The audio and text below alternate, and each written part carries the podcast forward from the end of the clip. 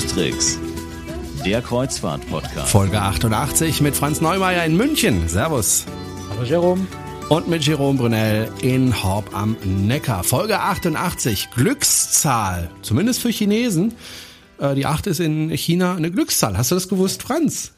Nee, aber jetzt weiß ich's. Finde ich, ich spannend. Glaub, Was Glückszahlen ist immer so eine spannende Sache, weil die wirklich so unterschiedlich in unterschiedlichen mhm. Kulturen ist. Genauso wie die Pechzahlen ja auch. Die 13 ist ja bei weitem nicht überall eine Unglückszahl. Nee, und die 3 zum Beispiel, die ja bei uns eher als Glückszahl gilt, ist in China eine Unglückszahl. Weil nämlich die 3, das Wort für 3 in Chinesischen genauso klingt wie der Tod. Das ist dramatisch. Wenn ich mich richtig erinnere. Uns ist es eher die göttliche Dreieinigkeit, ja? also so ziemlich das Gegenteil. Also, Folge 88. Apropos Tod. Das war jetzt mal eine Weltmeisterüberleitung. Wir reden heute über den Tod von Schiffen. Was passiert eigentlich mit Schiffen, wenn sie am Ende ihrer Laufzeit sind? Wenn sie also verschrottet werden? Was passiert da mit den Schiffen? Das ist das Thema, ähm, das wir heute aufgreifen möchten. Und äh, das tun wir nicht einfach so, sondern wir haben einen Kommentar bekommen und zwar von Kai Ammermann. Er hat nämlich geschrieben, hallo liebes Krustrix-Team, vielen Dank für die vielen tollen und interessanten Podcasts. Als ihr kürzlich über das Thema Trockendock gesprochen habt, da ist mir ein Thema eingefallen, dem ihr ja vielleicht mal im Jahr 2015 nachgehen könntet. Dabei geht es um den Tod eines Schiffes, nämlich die Verschrottung. Ich bin vor kurzem durch Zufall auf einen Wikipedia-Artikel des Schiffsfriedhofs von Alang gestoßen und fand diesen ausgesprochen interessant. Mich würde sehr interessieren, wie die bekannten Reedereien in solchen Fällen verfahren und wie dort allgemein auch sozialethische und ökologische Fragen beachtet werden. Schon mal vielen Dank und angenehme Feiertage wünschte Kai Ammermann. Also er hat schon vor einiger Zeit kommentiert. Heute wollen wir mal darauf eingehen. Vielen Dank erstmal Kai für deinen Kommentar und für deine Vorschläge, beziehungsweise für deinen Vorschlag. Es ist ja einer. Ja, Franz, lass uns mal darüber sprechen, äh, was mit Schiffen passiert, wenn sie eben irgendwann mal ausgemustert werden. Ich denke mal, ich rate jetzt einfach mal, so Reedereien wie AIDA, TUI Cruises oder die Reedereien, die in Deutschland unterwegs sind, die verkaufen ihre Schiffe erstmal an Reedereien, die eher in, in Ländern äh, beheimatet sind, die Reedereien, die etwas ärmer sind. Ja, also tatsächlich kommen die, die großen Reedereien relativ selten äh, in die, in die Bredouille, ein Schiff direkt zur Verschrottung äh, verkaufen zu müssen, sondern meistens werden tatsächlich Schiffe, die dann eben nach 20, 25, vielleicht 30 Jahren irgendwann nicht mehr dem Stand äh, der, der, der, dem Luxusstand, dem, dem Anforderungsstand der jeweiligen Reederei, der jeweiligen Passagiere entsprechen, in B-Märkte abgeschoben. Also dann geht das Schiff vielleicht nach Südamerika, nach Asien. Es wird vielleicht auch gar nicht mehr als Kreuzfahrtschiff eingesetzt, sondern als Casinoschiff in Asien oder als Unterkunft für Bohrinselarbeiter oder, oder ähnliches. Das heißt, direkt von den großen Reedereien, die wir so jetzt mit Namen kennen, geht ganz selten ein Schiff wirklich direkt in die Verschrottung. Gut, aber irgendwann muss die Reederei entscheiden, so, jetzt ist aber Ende Gelände, jetzt wird das Schiff verschrottet. Wie läuft sowas ab? Kommt dann der, der Altmetallhändler und sagt, hey, ich gebe dir 100.000 Euro für das Schiff und du gibst mir das und äh, schlachtet das dann aus oder wie funktioniert das? In etwa so, ja. Ach so. Also äh, natürlich ist es meistens ist es keine aktive Entscheidung von der Reederei zu sagen, jetzt wollen wir das Schiff nicht mehr jetzt verschrotten, was meistens versucht man, ein Schiff, für das man keine rechte Verwendung mehr hat, zu verkaufen, loszuwerden, versucht irgendjemanden zu finden, der das noch haben möchte, noch was damit anfangen kann. Irgendwann merkt man, ich werde das Ding nicht los. Dann, in der, in der Regel macht man das natürlich auch nicht selber, sondern man engagiert Schiffsbroker, die auf sowas spezialisiert sind. Also so wie wenn ich ein Haus verkaufe, dann hole ich mir auch einen, einen Vermittler, der dann Provision dafür bekommt und der das für mich erledigt. Also da gibt es natürlich spezialisierte Unternehmen, die sowas machen. Und ja, letztendlich ist auch Schrottwert äh, durchaus eine Option, die unter Umständen bringt tatsächlich der Schrottwert bei den hohen Stahlpreisen heutzutage, bringt der Schrottwert eines Schiffes oft tatsächlich mehr, als wenn ich das Schiff noch an irgendeine Reederei verkaufen würde, die vielleicht noch irgendeinen, irgendeinen Verwendungszweck dafür hat. Aber der Zweck vielleicht nicht so lukrativ ist, dass sich ein hoher Kaufspreis lohnen würde. Also manchmal könnte man ein Schiff sogar noch weiter nutzen, es wird aber trotzdem zur Verschrottung verkauft, einfach weil der Schrottwert höher ist als das, was ich anderweitig am Markt erlösen könnte. So, und dann wird das Schiff meistens wird nochmal kurz umbenannt, bekommt einen neuen Namen und wird dann entweder Warum? nach, ja, nach ähm, Warum bekommt es einen neuen Namen? Vermutlich, vermutlich, weil die Reedereien ungern möchten, dass äh, der ihr Name ähm, dann in Zusammenhang mit einer Verschrottung irgendwo unterwegs ist. Ich, die genauen Hintergründe kenne ich nicht. Vielleicht gibt es auch rechtliche rechtliche Fragen. Es ist ja dann doch, meine, die Frage nach der Sozialethik, der Ökologie ist ja schon gestellt worden. Eine Schiffsverschrottung ist immer was recht Heikles. Da möchte keine Reederei so wirklich was damit zu tun haben. Da will sich niemand wirklich die Finger schmutzig machen. Insofern nehme ich an, dass man einfach auch aus dem Grund äh, das Schiff dann nochmal umbenennt. Wie alt sind eigentlich die Schiffe, die zur Verschrottung kommen? Also wie lange kann ein Schiff tatsächlich äh, im Dienst sein? Im Schnitt. Ich denke, es gibt Ausschläge nach unten und nach oben, aber so im Schnitt. Wie alt sind die Schiffe, die zur Verschrottung gehen? Also so wirklich ein Durchschnittswert weiß ich ehrlich gesagt nicht. Ich würde sagen 30, 35 Jahre vielleicht geschätzt, aber das ist wirklich äh, eine grobe Schätzung. Es gibt Schiffe, die halten viel länger. Also in diesem Jahr ist äh, zum Beispiel ein, eine ganz traurige Verschrottung äh, passiert, nämlich äh, die Princess Daphne, äh, ein Schiff, das tatsächlich 1955 damals noch als Frachtschiff gebaut wurde, dann 75 zum Kreuzfahrtschiff umgebaut wurde. Also wirklich 1955. Da reden wir von einem fast 60 Jahre alten Schiff, das durchaus jetzt ganz zum Schluss natürlich schon in einem schlechten Zustand war, einfach weil es äh, dann zu lange aufgelegen ist und sich niemand um das Schiff gekümmert hat. Aber das war ein Schiff, das bei Classical International Cruises, äh, die ja dann pleite gegangen sind, noch gelaufen ist, das tatsächlich von Ambiente-Kreuzfahrten in Deutschland äh, gechartert war und eigentlich in der Saison 2013 hier hätte fahren sollen, was dann eben wegen der Pleite der Reederei ähm, nicht mehr stattfinden konnte. Aber das war ein Schiff, was durchaus auch für den deutschen Markt äh, noch geeignet gewesen wäre, als Kreuzfahrtschiff zu fahren. Insofern ist es nicht unbedingt eine Frage des Alters, sondern es ist oft mehr eine Frage der Pflege über die Jahre, wie viel man rein investiert. Und äh, mir hat vor kurzem hat mir ein, ein äh, Geschäftsführer von der Reederei äh, mal gesagt, eigentlich kann ein Schiff ewig fahren. Das ist einfach eine Frage, wie viel Geld ich regelmäßig reinstecke und wie gut ich es in Schuss halte. Wobei ich da insofern noch einschränken würde zu sagen, manche Schiffe sind einfach von ihrer Bauart her so, dass sie irgendwann auf dem Markt dem Passagier nicht mehr zu vermitteln sind. Wenn einfach es baulich ungünstig ist, wenn ich keinerlei Balkonkabinen habe in dem Markt, wo nur noch Balkonkabinen gefragt sind oder sowas, dann eignet sich das Schiff vielleicht einfach nicht mehr als Kreuzerschiff. Aber grundsätzlich, wenn ich ein Schiff gut pflege, kann das sehr, sehr lange halten. Ich habe ja mal auf der Aida Aura gearbeitet. Das ist ja eins der älteren Schiffe oder eins, ja, der ganz alten Schiffe in Anführungszeichen von der AIDA-Flotte. Äh, das ist von Stapel gelaufen 2002 äh, Ende 2002, also ein relativ nicht wirklich altes Schiff. Nicht wirklich alt, aber für eine deutsche Reederei auch nicht gerade ein Jungspund. Ja, das sind jetzt immerhin äh, fast 13 Jahre, dass das Schiff unterwegs ist. Äh, weil ich ja darauf gearbeitet habe, habe ich natürlich eine besondere Beziehung zu dem Schiff und denke immer, oh, hoffentlich wird dieses Schiff nicht irgendwann verschrottet. Also ich muss da jetzt keine Na, große Angst haben würde ich jetzt mal mindestens die nächsten zehn Jahre überhaupt keine Sorgen machen. Ich denke aber noch ein gutes Stück länger. Also nein, 13 Jahre ist für ein Schiff überhaupt kein Alter.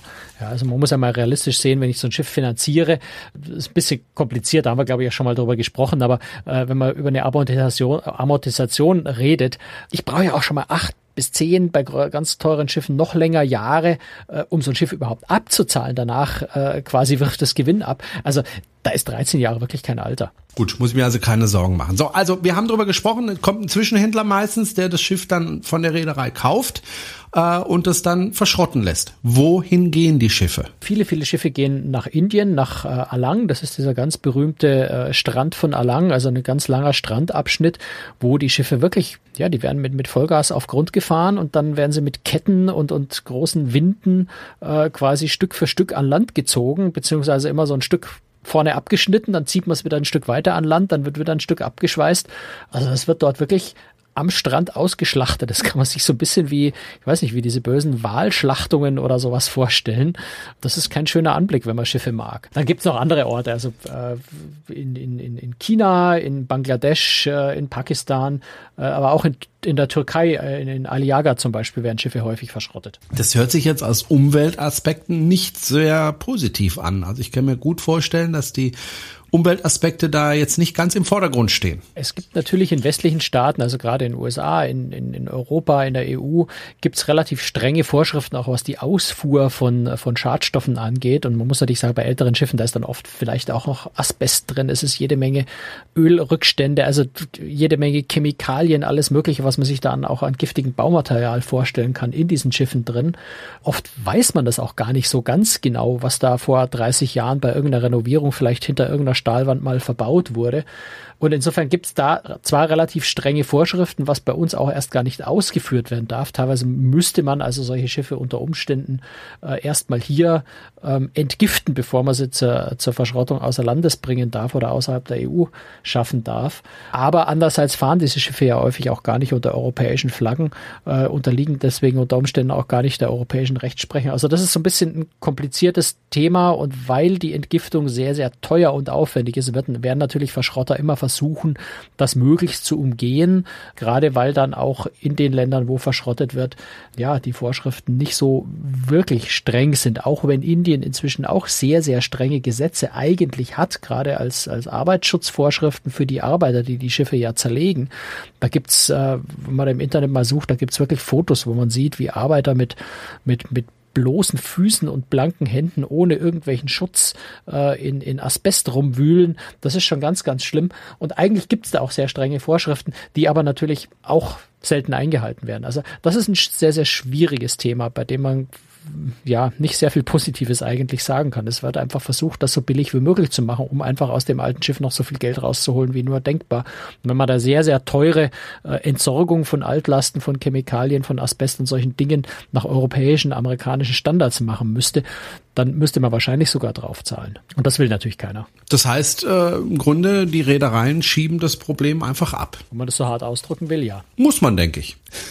Ja, wie gesagt, das ist ähm, die großen Reedereien, die wir jetzt alle kennen, kommen selten in diese Verlegenheit, weil sie eben die Schiffe erstmal äh, weiterverkaufen in, in, in andere Länder an kleinere Reedereien, in B-Märkte, wo die Schiffe ja durchaus noch eine Weile fahren, teilweise sehr lange noch als Kreuzfahrtschiffe fahren und von dort geht's dann weiter. Das ist so eine, so eine, so eine abgestufte Kette nach unten, die am Ende dann einfach ganz schmutzig wird. Die Umweltvorschriften steigen ja so nach und nach. Äh, jetzt ab 2013 zum Beispiel an den Küsten von Kanada und Amerika, wo einfach äh, das Abgas gereinigt werden muss. Das bedeutet vielleicht auch für viele Schiffe einfach das Aus, weil es da nicht mehr möglich ist, oder? Kann es also sein, dass demnächst äh, noch mehr Schiffe verschrottet werden als üblich? Es wird vielleicht mittelfristig so das eine oder andere Schiff treffen, aber grundsätzlich kann ich äh, die Abgasfilter ja umgehen, indem ich einfach äh, entsprechend schadstoffarmen Treibstoff benutze. Der ist zwar teurer, aber jetzt nicht so dramatisch teurer, dass das der Betrieb von den Schiffen gleich komplett finanziell uninteressant wird. Also da kann man sich schon irgendwie behelfen. Dann nehme ich eben den 30 Prozent teureren Treibstoff an Bord und lege dafür meine Fahrtrouten so, dass ich 30 Prozent weniger verbrauche, dann habe ich das wieder herin. Also da kann man natürlich tricksen. Insofern äh, wird es jetzt keinen harten Schnitt geben, dass dann so zum 1. Januar 2015 zehn Schiffe verschrottet werden müssen, weil sie nicht mehr lukrativ sind. Das hatten wir in der Vergangenheit mit Sicherheitsvorschriften, also wie, äh, wie die internationalen äh, SOLAS-Vorschriften verschärft wurden das hat tatsächlich einigen Schiffen das Leben gekostet, weil nicht mehr finanziell tragbar gewesen wäre, sie auf den aktuellen Stand äh, zu bringen. Da gab es keine Alternative. Beim Treibstoff kann man, wie gesagt, den Filter ersetzen durch äh, anderen Treibstoff. Eigentlich ist die ursprüngliche Idee der Vorschriften ja tatsächlich, einen schadstoffarmeren Treibstoff zu nehmen, nicht Filter einzubauen. Der Filter ist quasi nur das Äquivalent dort, wo sich eben teurerer Treibstoff, saubererer Treibstoff nicht finanziell nicht lohnt. Also insofern glaube ich, wird da wenig, wird es da wenig Opfer geben aus dem Grund. Du hast einen interessanten Menschen kennengelernt. Der heißt Peter Knigo. Habe ich den richtig ausgesprochen? Ja, er wäre stolz auf dich, weil er jammert immer, dass die Amerikaner seinen Namen falsch aussprechen. Aber er ist Amerikaner. Er hatte einfach diesen äh, etwas ungewöhnlichen Namen für einen Amerikaner. Okay, du hast ihn wo kennengelernt? Uh, ich habe Peter Knego, glaube ich, ähm, das erste Mal persönlich, also wir kennen uns übers Internet schon sehr lange, aber ich habe ihn persönlich, glaube ich, auf der MSC Preziosa auf der Taufe das erste Mal getroffen äh, und ein zweites Mal dann äh, auf der, wieder auf einer Schiffstaufe natürlich, äh, auf der Royal Princess und habe mich jeweils relativ lange mit ihm unterhalten, weil er nämlich ein echt ganz spannender Mensch ist. Er ist ein äh, ja, Schiffshistoriker, Fan von äh, historischen Schiffen, äh, vor allem so aus den 50er, 60er Jahren, also 1950, 60er Jahren, äh, also von richtig schönen Schiffsklassikern. Und ist ja auch Sammler von Kunstgegenständen, von Möbeln, von Einrichtungen dieser Schiffe. Also was sehr, sehr Spezielles. Und äh, warum komme ich auf ihn? Ganz einfach, äh, bevor ein Schiff verschrottet wird oder während es verschrottet wird, geht er an Bord und holt sich dort Gegenstände raus. Habe ich das so richtig zusammengefasst? Ja, genau. Also er hat da äh, in der Vergangenheit, also war selber auch schon sehr, sehr oft in Alang, eben in Indien, was wir angesprochen haben. Er ist auch regelmäßig in Aliaga. Das sieht man bei ihm in seinem Facebook-Profil, wenn er dann mal wieder in Aliaga ist und sich die, äh, die Schiffe anschaut, die dort verschrottet werden. Also er ist da häufig auch, hat aber auch seinen eigenen Agenten inzwischen in Indien, der sich äh, drum kümmert, wenn er selber nicht direkt hinfliegen kann und versucht tatsächlich eben Kunstgegenstände, Möbel, Einrichtungen, äh, Wandpaneele, äh, solche Dinge von diesen äh, klassischen Schiffen ja zu retten. Also er ist da wirklich Sammler, er liebt diese Dinge und versucht die äh, dort rauszuholen, bevor sie dort eben wirklich vernichtet, verschrottet werden oder auch ja lokal irgendwie auf Flohmärkten ver verarbeitet, äh, verkauft werden oder sowas. Und um, sie, um sich das Ganze zu finanzieren, äh, verkauft er dann natürlich auch einen Teil davon. Also er behält so die schönsten Stücke behält er für seine eigene Sammlung. Sein ganzes Haus äh, ist wirklich damit ausgestattet. Äh, ist, ähm, sein, sein Haus ist wirklich, ich habe es auf Fotos gesehen, äh, schaut eher wie ein Kreuzfahrtschiff, wie ein historisches aus, als wie ein, wie ein Wohnhaus. Also er hat da äh, schon eine tolle Sammlung und um diesen riesen Aufwand zu finanzieren, er muss es ja noch von Indien irgendwie in die USA kriegen, äh, das ganze Material, äh, verkauft er auch sehr viel von diesen Stücken, die er da findet. Genau, was er ganz genau macht, das erzählt er uns jetzt mal selber. Well, with Midship Century, my, my goal is to sell the things mein Ziel mit Midship Century ist, die Dinge zu verkaufen, die ich nicht für meine eigene Sammlung behalte, in meinem Haus oder im Lager, wo ich eine Menge einzigartige Kunstwerke aufbewahre, von denen ich mich nicht trennen will. Die will ich alle zusammenhalten, sodass ich eines Tages eine Ausstellung machen kann oder vielleicht auch ein größeres Haus, wo ich sie ausstellen kann. Wenn ich beispielsweise 50 oder 60 Stühle habe, von denen ich nur zwei oder vier behalten kann oder vielleicht nur einen, wenn es ein besonders großer Stuhl ist, dann verkaufe ich diese Dinge über die Webseite, um das ganze Projekt zu finanzieren, so dass es aus finanzieller Sicht nicht nur komplett verrückte Zeitverschwendung ist. Ich versuche die Objekte zu erhalten und mit anderen Menschen zu teilen, die daran interessiert sind so etwas bei sich zu Hause zu haben. Und mit Ship Century ist ein Platz, wo Sie so etwas tatsächlich kaufen können. Uh, a place where they can actually purchase them. Eine berechtigte Frage, die sich da meiner Meinung nach äh, stellt, ist, warum äh, holen die Reedereien diese Gegenstände, die er rausholt, nicht selber raus? Und das hast du ihn auch gefragt, ne? Ja, das ist irgendwie naheliegend, weil man sollte nicht meinen, wenn da hm. wertvolle Dinge auf dem Schiff sind, dass die Reedereien das auch selber verwerten. Das ist ja, da steckt ja Geld drin. die Verschrotter wollen vor allem den Stahl. Das hat diese große Verschrottungsindustrie in Indien geschaffen. Die Sache ist die, wenn du ein Schiff verkaufst, gehört einfach alles zu dem Deal, was in dem Schiff ist. Und die meisten Schiffsbroker scheuen den Aufwand, beispielsweise eine Auktion an Land durchzuführen. Viele der Schiffe liegen außerdem in Ländern, wo der Zoll ein großes Problem ist. Wenn du zum Beispiel ein Schiff aus Griechenland holst, das dort irgendwo aufgelegt war, beispielsweise in Elefsinas, nahe Athen, wenn du versuchen würdest, Dinge dort zu verkaufen, würden die Zollbehörden dir so exorbitante Zölle in Rechnung stellen, dass Aufwand und Zeit in keinem Verhältnis mehr stimmen. Und die meisten Schiffsbroker und Leute, die Schiffe verkaufen, wollen ihre Deals schnell abwickeln, wollen das Schiff loswerden, schnell nach Indien gesteckt sind. Anders als China, Bangladesch und Pakistan ist Indien Indien aber ein Land, wo es einen großen Markt für all die Schiffseinrichtungen gibt. Das ist zwar nicht so wie bei uns, dass wir sehen, dass ein Kunstwerk wirklich schön ist, wir wissen, wo es herkommt und wir seine Geschichte kennen. Aber in Indien schauen sie sich das an und wenn ein Stück eine bestimmte Farbe hat oder einen bestimmten Stil, dann wollen sie das vielleicht für ein örtliches Hotel. Aber sie interessieren sich nicht für das Drumherum. Mein Ziel ist also, dort Zugang zu bekommen und diese Kunstwerke zu bekommen, sie zu retten, damit sie nicht in irgendeinem Kinotheater oder irgendeine uh, indische Stadt landen, wo wir sie nie wiedersehen würden und die Bevölkerung dort würde niemals wissen, mit was sie es da zu tun hätten. Ich will sicherstellen, dass die Objekte an einem Ort landen, ob in meiner eigenen Sammlung oder in der eines anderen Enthusiasten, wo ihre Geschichte erhalten bleibt, wo sie wertgeschätzt werden. Außerdem werden die meisten Schiffe ja nicht von den Leuten verkauft, die das Schiff ursprünglich einmal gebaut haben. Ein Beispiel. Als die Ausonia zur Verschrottung verkauft wurde. Ein Schiff, das von Adriatica Lines gebaut und von Grimaldi Siosa Line betrieben wurde, gab es große Wertschätzung für Kunst an Bord, solange sie ein italienisches Schiff war. In den 1980ern, als sie das Schiff renovierten, wurden auch die Kunstobjekte an Bord in Ordnung gebracht, die über die Jahre auf See gelitten hatten. Doch dann verkauften sie das Schiff an Louis Cruises und Louis ist eine großartige Reederei, aber deren Schwerpunkt war nicht gerade die Geschichte der Schiffe. Sie kauften Schiffe, die noch in gutem Zustand waren und die sie für ihre Kurzkreuzfahrten nutzen konnten. Für diesen Markt waren italienische Kunstwerke nicht gerade wichtig. Als sie das Schiff dann zur Verschrottung verkauften, war die Kunst immer noch an Bord und ich wartete nur darauf, an Bord zu gehen und mir die Objekte zu sichern, obwohl sie teils beschädigt oder zum Teil als Kartenspieltische oder ähnliches zweckentfremdet waren. Und so ist das mit vielen Schiffen. Beispielsweise der alte Cunard-Liner Ivernus, der an die Russen verkauft wurde. Die hatten ein so kleines Budget, dass sie es sich einfach nicht leisten konnten, das Schiff zu modernisieren. Als sie letztlich also zur Verschrottung ging, war sie voll mit Originalausstattung und Einrichtung, die die meisten anderen Reedereien über die Jahre ausgetauscht und modernisiert hätten. Über die Zeit wurde diese Einrichtung natürlich historisch immer bedeutender im Vergleich zu Schiffen, die in den 1980ern und 90ern modernisiert wurden und dadurch nichts mehr von diesen alten Möbeln haben. In dieser Hinsicht hatte ich also viel Glück und die Ukrainer waren dermaßen pleite, als sie das Schiff verkaufen, dass sie keine Ahnung hatten, was sie mit all diesen wunderbaren alten Türen, Tischen, Treppengeländern und so weiter tun sollten.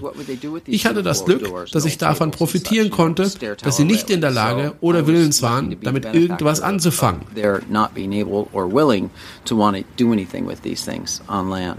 Was findet er eigentlich auf diesen Schiffen? Also nimmt er da Stühle mit oder nimmt er da Schiffsglocken mit oder was findet er eigentlich auf den Schiffen? Also du hast vorhin gesagt, du hast Fotos von seinem Haus gesehen. Was, was sieht man da? Also das sind sehr viele Kunstwerke, also Gemälde findet er. Er hat aber auch, ähm, ja, du hast auf Kreuzfahrtschiffen ja oft auch ähm, ja so Raumteiler zum Beispiel, Wand Paneele, die teilweise aus Glas, teilweise aus Holz, Intarsien arbeiten, geätztes Glas, einfach richtig Kunst. Das hat man auf den heutigen Kreuzfahrtschiffen ja eigentlich genauso wie früher auch, nur dass heute die Reedereien das sogar schon äh, zu einer Art Anlageform gemacht haben, tatsächlich Kunst gezielt einzukaufen für die Schiffe. Damals war das eher noch so, dass man Kunst eingesetzt hat, um die Schiffe wirklich attraktiv und sehr schön zu gestalten, aber nichtsdestotrotz sind das zum Teil sehr namhafte Künstler, die das gemacht haben und ja, die zum Teil einfach sehr groß ist, natürlich ganze Wandflächen, Wandpaneele sind teilweise Fenster, äh, Türen, Türrahmen, äh, auch Treppengeländer, solche Dinge und natürlich sehr viel Möbel. Also tatsächlich Stühle, Sofas, Sessel, all solche Einrichtungsgegenstände, die in einem, ja, wenn die Schiffe in den 1950er, 1960er Jahren gebaut wurden, natürlich in einem bestimmten Stil gemacht wurden, vielleicht auch von, von äh, damals namhaften italienischen Designern gestaltet wurden, also durchaus einen gewissen antiquarischen Wert auch einfach haben und sehr, sehr schöne Objekte sind. All das findet er tatsächlich dort und äh, ja, ich, ich, ich finde es klasse, dass er das macht, dass er die dort rausholt, weil die werden ansonsten, werden die Sachen natürlich wirklich äh, verloren. Die würden entweder, wie er geschildert hat, in irgendwelchen indischen äh, Kinos noch schnell als Stuhl in der Ecke missbraucht, so lange bis er zusammenbricht und weggeworfen wird, einfach als Stuhl, aber eben nicht als Kunstwerk und nicht als, als äh, ein, ein Designobjekt äh, von, von einem namhaften italienischen Künstler aus der Zeit, wo von dem vielleicht gar nicht mehr so viel erhalten ist auch. Insofern ist es schon ein bisschen historische Arbeit, die er da auch leistet. Auf der anderen Seite treibt er auch einen Wahnsinnsaufwand das muss man da ins Verhältnis auch setzen. Und er kriegt die Sachen dort ja nicht umsonst. Also vielleicht äh, ist das auch noch so ein wichtiger Aspekt, den man, den man mal betonen muss. Er geht da nicht auf die Schiffe, packt sich das Zeug auf den Rücken und fliegt damit nach Hause, sondern natürlich muss er das dort auch kaufen. Das heißt, er kauft das von den Schrotthändlern, die Dinge, nur bekommt das natürlich zu einem entsprechend günstigen Preis. Er zahlt auch nicht die Preise, äh, wie er in Europa für Antiquitäten bezahlen würde, sondern er bezahlt eben für einen Stuhl den Preis eines benutzten Stuhls. Und dann ist da noch der Zoll. Da ist noch der Zoll. Äh, und was mich auch sehr überrascht hat, was er mir erzählt hat, ist, äh, dass der Zoll in den USA ist noch gar nicht mal so das große Problem, weil es nicht als Antiquitäten eingestuft wird, sondern eigentlich als gebrauchtes Zeugs, was er da einführt. Das heißt, er zahlt keine hohen Zollsätze darauf. Aber die Homeland Security macht ihm große Probleme. Probleme, weil die Homeland Security nicht so richtig wahrnehmen will, dass er halt irgend so ein komisches altes Zeug kauft. Die vermuten da irgendwas anderes dahinter und müssen dann diese Container äh, röntgen die. Wenn dann irgendwas drin ist, was ihnen suspekt vorkommt, dann wird der komplett ausgeräumt, der Container nach, ich weiß ja nicht, Drogen, Bomben, was auch immer durchsucht. Und all diese Arbeit stellt die Homeland Security ihm wirklich nach Stundensätzen in Rechnung. Das heißt, er zahlt manchmal für einen Container zwei, drei, viertausend Dollar nur Gebühren dafür, dass die Homeland Security den Container checkt und schaut, dass sicherheitsmäßig rechtmäßig alles in Ordnung ist und das tatsächlich so einführen darf ins Land. Also auch da kein ganz billiger Spaß und auch äh, insgesamt kein Spaß, einfach weil es sehr nervig ist. Bevor er so ein Schiff besichtigt, muss er eigentlich schon wissen, äh, ob das überhaupt für ihn interessant ist, oder? Ja klar, also einfach mal schnell auf Verdacht äh, nach Alang fliegen, nur weil dort ein neues Schiff angekommen ist, das macht er natürlich nicht, sondern er weiß schon äh, eigentlich meistens ziemlich genau, was, was auf ihn zukommt. Also er sucht da schon recht gezielt. Aber ich habe ihn das auch nochmal gefragt im Detail. I have been on board über die letzten zwei oder drei Jahrzehnte war ich an Bord von so ziemlich jedem Schiff dieser Welt. Ich habe für mich eine kleine Mission daraus gemacht, all diese klassischen Schiffe zu sehen, weil ich weiß, dass sie eines Tages verschwinden werden. Ich fotografiere mehr oder weniger alles von oben bis unten. Selbst zu Zeiten, als ich die Details zu bestimmten Kunstwerken noch nicht kannte, habe ich sie doch fotografiert, weil sie Teil der Szenerie auf dem Originalschiff waren. Als beispielsweise die Aureole, die zuletzt Marianne 6 hieß, verschrottet wurde, hatte ich eine Liste und Bilder von allem. Ich fotokopierte und faxte in der Zeit, bevor man einfach ein Bild per E-Mail schicken konnte,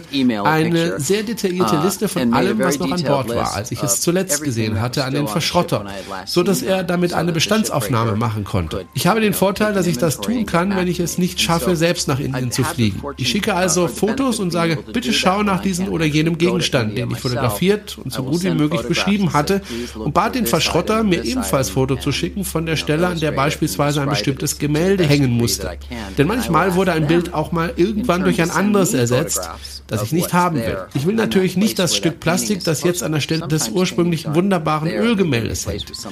Das mache ich heute meist online. Ich habe einen Agenten dort, der für mich an Bord der Schiffe geht, wenn ich es nicht selbst tun kann. Er macht dann Fotos und kontaktiert mich danach wieder. Und dann geht's in die Verhandlungen. Aber dann gibt es auch Schiffe, bei denen ich nicht weiß, was an Bord zu finden ist. Als beispielsweise die alte Stella Maria nach Indien ging, trug sie den Namen Madagaskar, nachdem sie eigentlich modernisiert werden sollte und ich die Information hatte, dass die ursprünglichen italienischen Kunstwerke entsorgt oder übermalt worden seien. Aber als ich in Alang auf das Schiff kam, konnte ich es kaum glauben. Da waren sechs Sätze von Gemälden von Emanuele Luzzatti. Da war ein Gemälde von Enrico Paolucci im Restaurant. Und das waren wirklich großartige Künstler, sehr bedeutende Menschen. Ich staunte über die Tatsache, dass all das immer noch an Bord dieses kleinen Schiffs war. Wäre ich nicht persönlich an Bord gegangen und hätte all das gesehen, ich weiß nicht, was mit all dem passiert wäre. Wahrscheinlich wäre es als Altholz verwendet worden. Manchmal ist also auch einfach das Glück auf meiner Seite.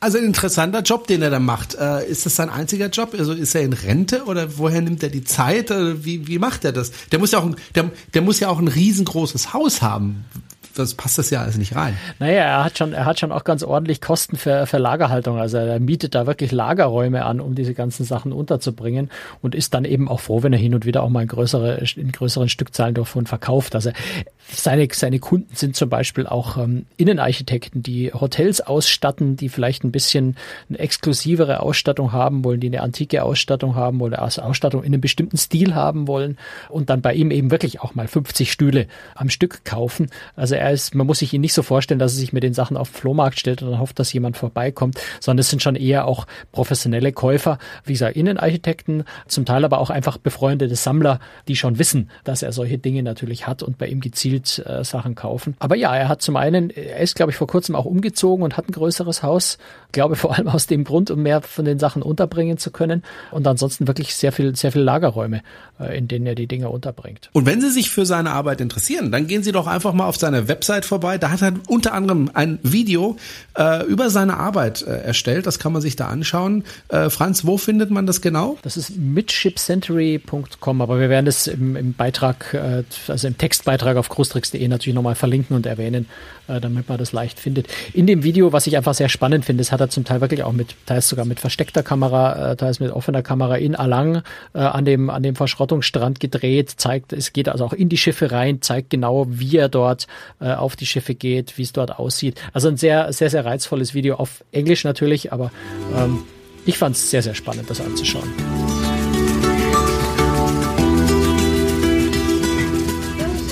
So, und ich kriege keine Provision dafür, dass ich das sage.